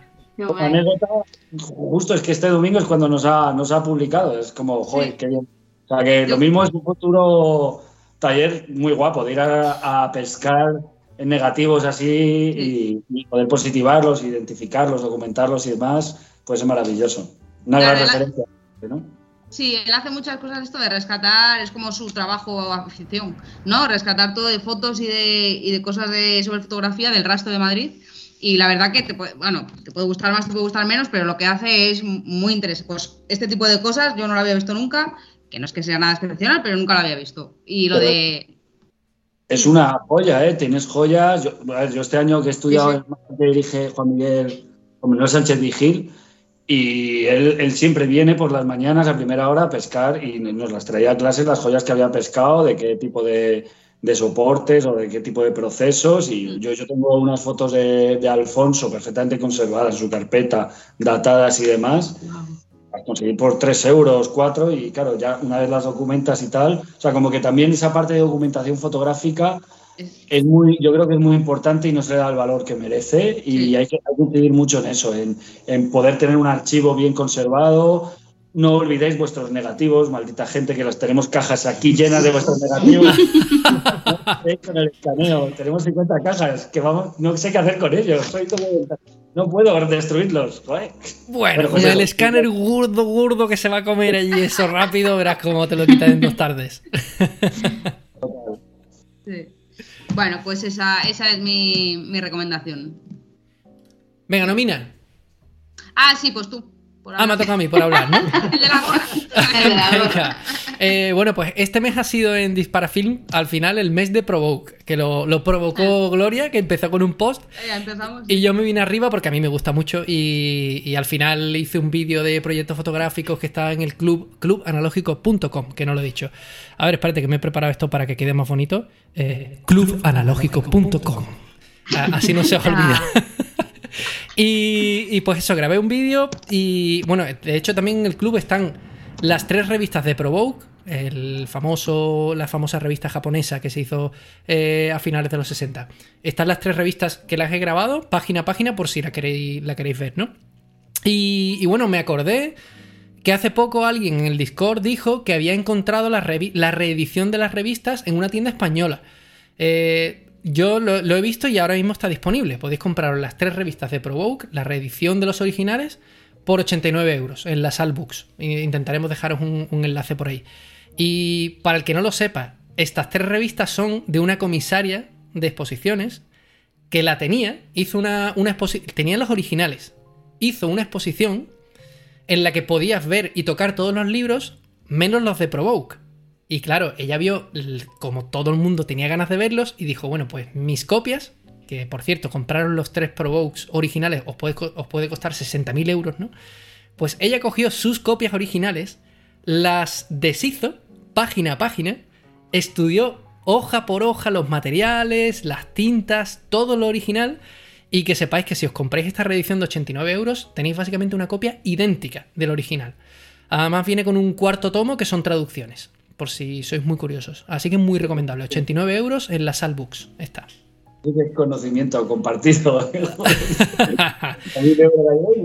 No, pues súper bien, qué guay. Sí, sí, sí. Además vuelan y esto es de esas cosas que no van a perder valor con el tiempo. ¿eh? La reedición del año 2018 creo que es de, de Provoke. Esto veréis. Si sois aficionados a coleccionar libros, esto tiene mucho valor. Y nomino, por ejemplo, por ejemplo... ¿Quién quedará? ¿Quién quedará? Venga, pues a Nuria. Venga, pues yo vengo con otra cosa que también es un objeto casi de coleccionista, porque se han hecho 250 y solo quedan 40.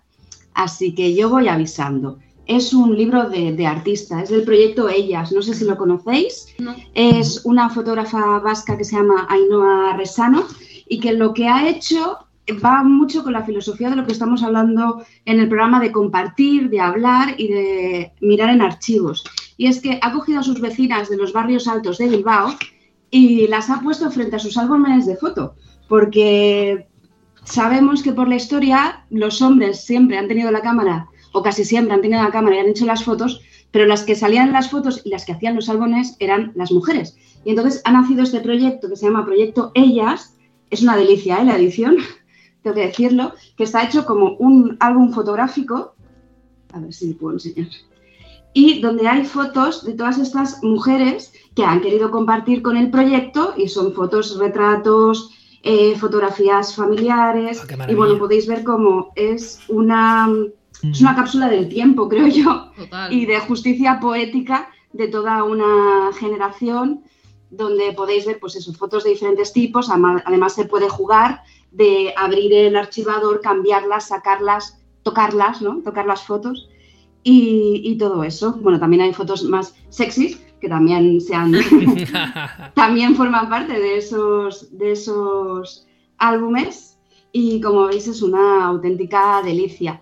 Ainhoa empezó esto por amor al arte y a sus vecinas y al final pues se ha convertido en una exposición, es un proyecto que sigue vivo y que ahora ha decidido pues sacarlo el libro porque ya tenía esa intención de que también estas propias mujeres pudieran tocar su- sus fotos y ver este proyecto hecho realidad. Todo nació por un desahucio, porque desahuciaron el, el- bloque en el que vivían y ¿qué salvas cuando te vas de tu casa? Pues tus álbumes y tus fotos y tus recuerdos, ¿no? Y a partir de ahí empezó, se corrió la voz. Una de las acciones que hizo fue algunas de estas fotos que podéis ver de, de retratos en las, lo diré, en los eh, locales antiguos cerrados de los barrios altos de Bilbao, en las persianas, con fotocopias a cuatro, montar y todas estas fotos en, grande, que es también el guiño que tiene la portada, donde si se ve el detalle, a ver, es que no es fácil, ¿eh? a ver, que no lo quiero. sino que la gente se lo imagine, ¿eh? que estamos en. sí, pero es, la, portada y como podéis ver eh, y intuir, son las versiones, son las fotocopias. Yo os puedo decir que es una gozada, que Ainhoa es un amor de persona es eh, solidaria y súper abierta con todo el tema de, los movimientos de compartir asamblearios y tal, y que por eso nace este proyecto y por eso también tiene esa acogida. También va con un QR que al principio decía que era demasiado moderno para ponerlo en el libro, pero ese QR lo que es es un SoundCloud de una hora y media de esas conversaciones grabadas con esas mujeres mientras le estaban enseñando las fotos, ¿no? Y, bueno, lo que ella destaca sobre todo es que son mujeres que cuando ha ido a verlas siempre decían que es que ellas no tienen nada que contar, que ellas solo han tenido su casa, sus familias o sus trabajos y que a la que empezaban a abrir y enseñar fotos empezaban a salir todas esas historias ¿no? familiares. Luego también va con, es que ya te digo, esto tiene recovecos y de todo. Unas bonitas bragas que pueden, oh. que podéis ver que son totalmente de la época, con parte de, textos también y de, cómo fue esa experiencia de poner esas caras por todos los barrios altos de, Bilbao. Así que la verdad que es un proyecto del que yo llevo enamorada más de un año, ahora ya ha salido el libro y según nos contaba Ainhoa, es un proyecto que va mutando. Primero fue una expo, ahora es un libro. Próximamente pues pueden ser muchas más cosas porque el proyecto está abierto y porque cada vez hay más gente que quiere colaborar y que quiere participar. Así que esta es mi recomendación, el proyecto de ellas de la fotógrafa Ainhoa Resano. Muy chulo, me ha gustado mucho. Importantes, ¿no? Son los álbumes familiares y es verdad que siempre yo, yo lo que tengo en casa los ha terminado siempre el tema así, cuidados, y siempre recae como en la mujer, ¿no? Es verdad. Todos los que tengo en mi casa los ha hecho mi madre, es precioso, se, los, curraba increíble, ¿no? Es, muy importante, es muy bonito el proyecto, me encanta. Hay una cosa, Último dato. Me, contaba Ainhoa que la vi el martes, que ha estado aquí en Barcelona presentando el libro, que una de las últimas antes de venirse de Bilbao vino una hija de una de estas mujeres para, que había fallecido para traerle una Yashica FX3 que era de su madre porque era madre soltera, entonces no había nadie que hiciera las fotos si no las hacía ella. Y es curioso como de todo el barrio quizá era de las pocas que tenían su propia cámara y esa hija pues había decidido que quién, en qué mejores manos que las de Ainhoa, así que me dijo que estaba deseando ponerle carrete y salir a hacer fotos por Bilbao con, como homenaje ¿no? a, esa, a mm. esa cámara y, y a esa mujer. Y ya está, ya me callo. No, pero es lo que hablábamos un poco antes, ¿no? De todo esto que tú haces por la gente o con la por y con la gente al final te revierte, ¿no? Te pues te dan esa cámara que a lo mejor cuando hagas fotos con esa cámara no, bueno, va a tener un sentido, ¿no? Eh, o sea, sí que es como más romántico, más metafórico, pero, pero todo es cíclico al final. Y esas fotos a saber qué pasa, ¿no? Mm. Me contaba Inoa que, por ejemplo, estaba sorprendida del respeto de la gente hacia las persianas. Es decir, ella pensaba que esto lo haría y en dos días alguien las habría arrancado, las habría pintado y ha pasado la pandemia y hay algunas que a pesar de la lluvia, estamos hablando de Bilbao, a pesar de la lluvia, de las inclemencias meteorológicas, siguen ocupando esas, esas persianas. Entonces es una pasada. Es que además ella lo cuentan con una pasión impresionante y que te hace partícipe del proyecto desde el minuto cero. La verdad es que sí. O sea que si tenéis ganas de bichear o de mirar y tal, pues que sepáis que, que Ainhoa está haciendo esto y que es alucinante. Yo quería decir una cosa de los álbumes, que la gente se le va mucho la olla diciendo, bueno, ya mañana me meto en Hoffman o en uno de estos y ah, me hago un álbum, elijo el acabado, mm. lo imprimo, que me lo manden a casa y nunca se hace. Dejaros ya de chorradas de esas. Las fotos cuando hacían álbumes se hacían con la cámara que había a mano y impresa en la esquina. Eh, aunque ahora le veamos mucho encanto, estaban hechas de cualquier forma. Así que haced el favor, el favor de compraros una impresora Canon Selfie de estas que son súper baratas. que los cartuchos son 100 copias, no sé si 20 euros, 20 eh, euros o algo así.